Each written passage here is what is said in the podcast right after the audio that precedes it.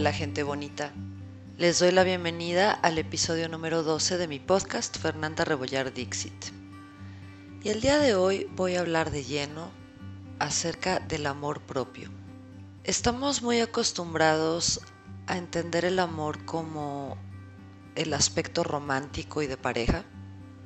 Quizá podemos hablar un poco acerca del amor en familia, pero en familia específicamente solemos tener problemas de comunicación emocional. Yo vengo de una familia que ha estado trabajando este proceso, pero que a veces todavía nos cuesta llegar a ese punto de sinceridad de decir te amo de forma natural. A mis abuelos les costó toda la vida lograr asimilar que a veces es necesario comunicar un te amo, un te quiero, un te aprecio, estoy orgulloso, qué sé yo.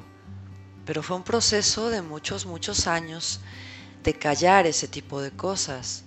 Y entonces, si no comunicamos el amor en familia y solo asumimos que el amor está en pareja, pues no podemos entender cómo procesar este amor para con nosotros mismos. Y obviamente para con todas las otras situaciones y relaciones que tenemos en la vida. Está el amor a los amigos, está el amor a las mascotas, está el amor también hacia los mentores, hacia esas personas que nos enseñan algo. Hay muchas formas de amor, pero el más importante, el fundamental y desde donde yo pienso que nace el amor, es en uno, es el amor propio. Les había yo mencionado anteriormente esta frase de el amor no se da, se emana, se irradia, porque si lo das, se va. Si lo irradias, simplemente tú estás amándote a ti mismo y eso es lo que te permite irradiar hacia los demás. Y amarte a ti mismo pues es reconocer tu valor, es reconocer quién eres y amar cada uno de los aspectos que conforman a tu ser.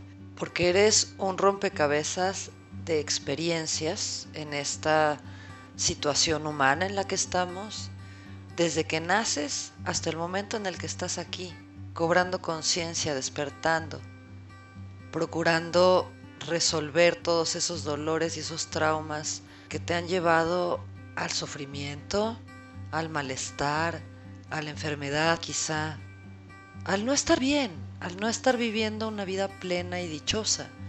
Porque ya sea que esta sea la única experiencia que tenemos aquí o que estemos de alguna manera volviendo a través de la reencarnación estamos aquí para pasarla bien, para tener una experiencia bella, nutritiva, positiva, trascendental para nosotros mismos. Y no se trata tampoco de que hablemos de un egoísmo en donde no me importa nada más siempre y cuando yo esté bien. Bueno, no. Estamos en un entorno social, emocional, vinculativo, que de alguna manera requiere que estemos interactuando con ello porque es parte de la experiencia. Pero procurar el bienestar de uno es parte también de procurar la experiencia en general.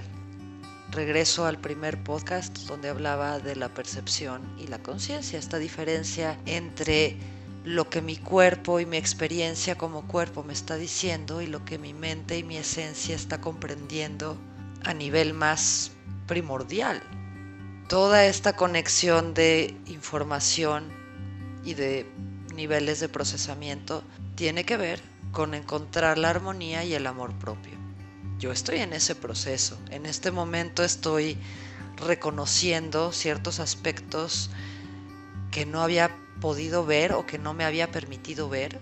Estoy reconociendo talentos, virtudes, cosas que puedo hacer y que no solo funcionan, sino que me hacen plena y me hacen sentir bien y es parte de un proceso de descubrimiento. Después de haber estado tocando todas y cada una de las cosas que me interesaron, regreso como a un punto inicial, pero habiendo integrado todas esas otras experiencias y entonces se convierte en una espiral donde estoy pasando por el mismo punto, pero ya no es exactamente el mismo punto, ¿no? Ya voy más adelante en la vuelta de la espiral.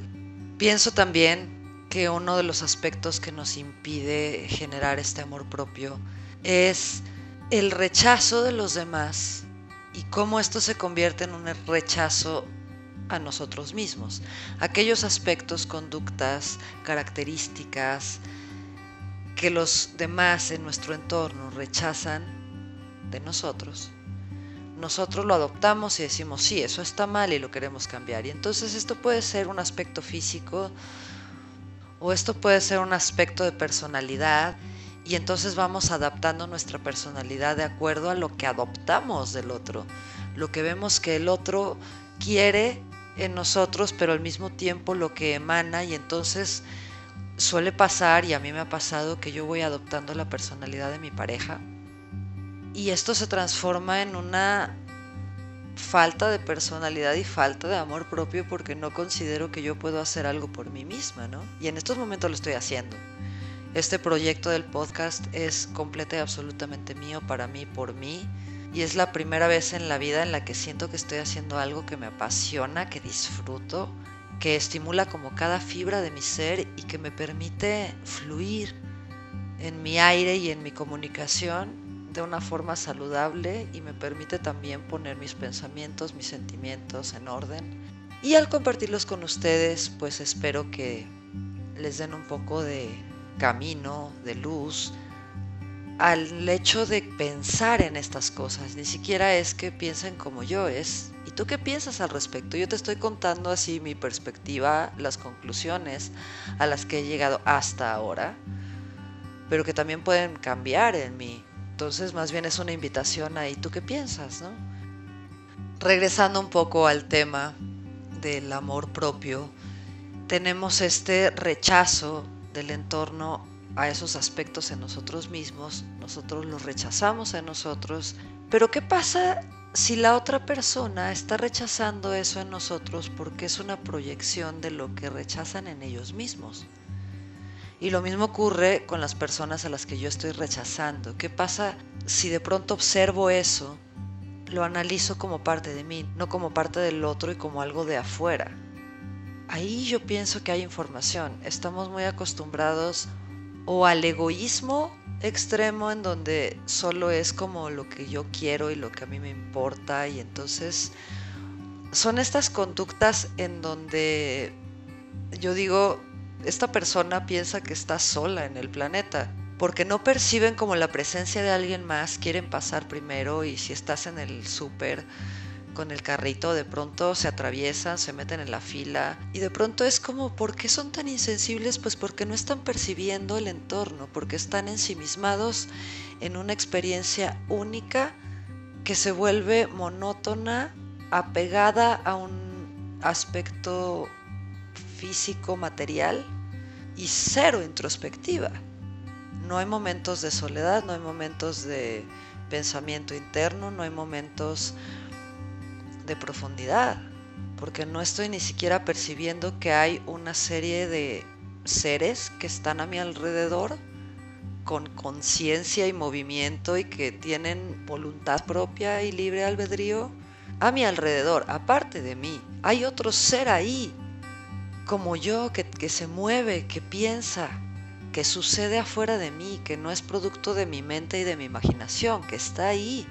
No estamos ni siquiera conscientes de eso y a qué profundidad lo estamos percibiendo o no. Uf, es como un tema bien complicado esa parte, pero pues somos como un montón de personas viviendo un montón de experiencias y no estamos conectando. ¿Cuánta gente en realidad está percibiendo que, que estamos en una realidad colectiva? Que no estamos solos y no estamos en la unicidad de yo para mí. Y eso también es contraproducente con el amor propio, porque ni siquiera está siendo para mí, es como yo primero, pero para poder aturdirme más y mejor, y no pensar en mí y no estar solo.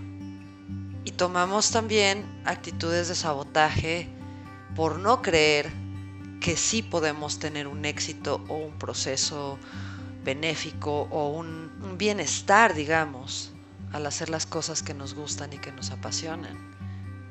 Hacer las cosas con amor, porque yo me amo y lo estoy haciendo y estoy emanando, irradiando ese amor, le da una intención a lo que estoy haciendo que se irradia hacia los demás. Y eso me permite a mí sanarme a través del proceso mismo que yo estoy haciendo. Ni siquiera es a través de lo que sucede en los demás. Lo que sucede en los demás ya es una ganancia. Pienso que hay un punto muy importante en el hecho de cómo nos tratamos a nosotros mismos, cómo nos procuramos. ¿Escuchamos las señales de nuestro cuerpo y hasta qué punto las estamos atendiendo de forma positiva? Porque una cosa es comer lo que sea cuando tienes hambre y otra cosa es procurar comer siempre a tus horas, lo cual va a evitar que sientas hambre y que le va a dar a tu cuerpo la nutrición que requiere a través de una alimentación adecuada para ti, para tu estilo de vida, para tus necesidades generales. Y esto tiene que ver también con el placer, con el placer de comer rico.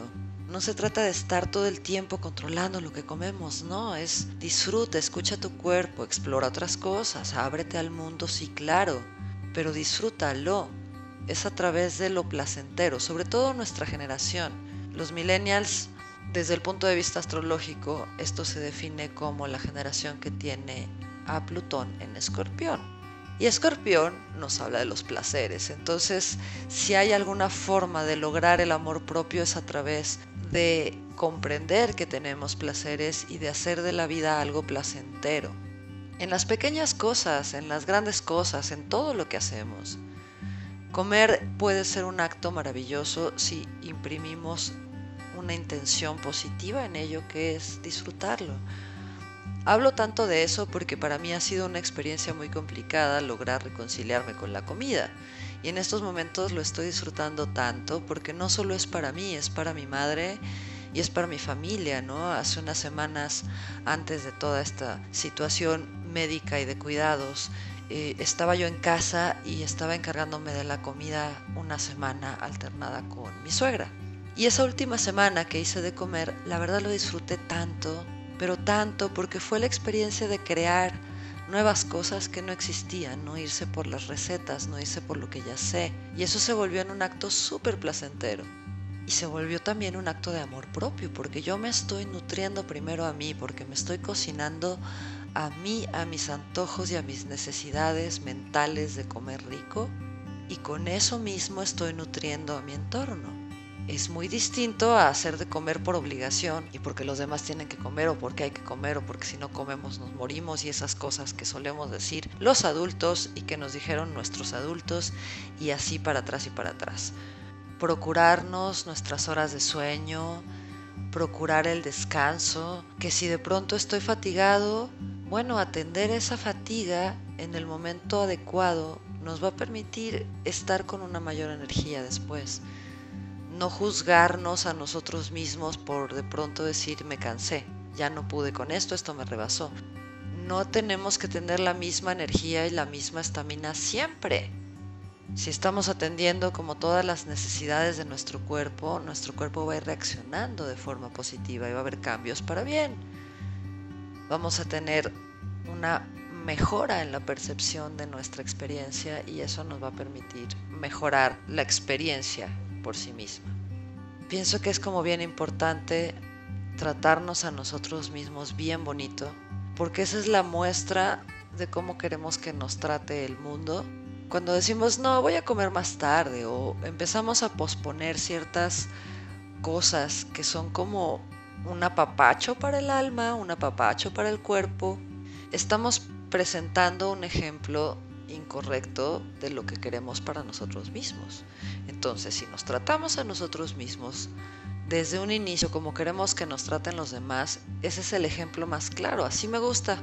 Yo mira, mira cómo me apapacho, cómo me amo, cómo me quiero, cómo me consiento, mis placeres y mis necesidades, porque eso me permite estar en armonía y en amor propio. De esa manera los demás podemos observar ese proceso y también generarlo en nosotros mismos. Decir, el otro se está tratando bien bonito, me gusta cómo vive su vida y eso es una inspiración. Yo quiero vivir así. Y entonces empezamos a procesar todas esas cosas para llegar al amor propio, para fluir en el amor propio. Al final no hay juicio, somos nosotros mismos los que estamos poniéndonos en juicio. Quizá no deberíamos de ser tan rudos con nosotros mismos somos también parte de una experiencia mucho más profunda que esta sola vida.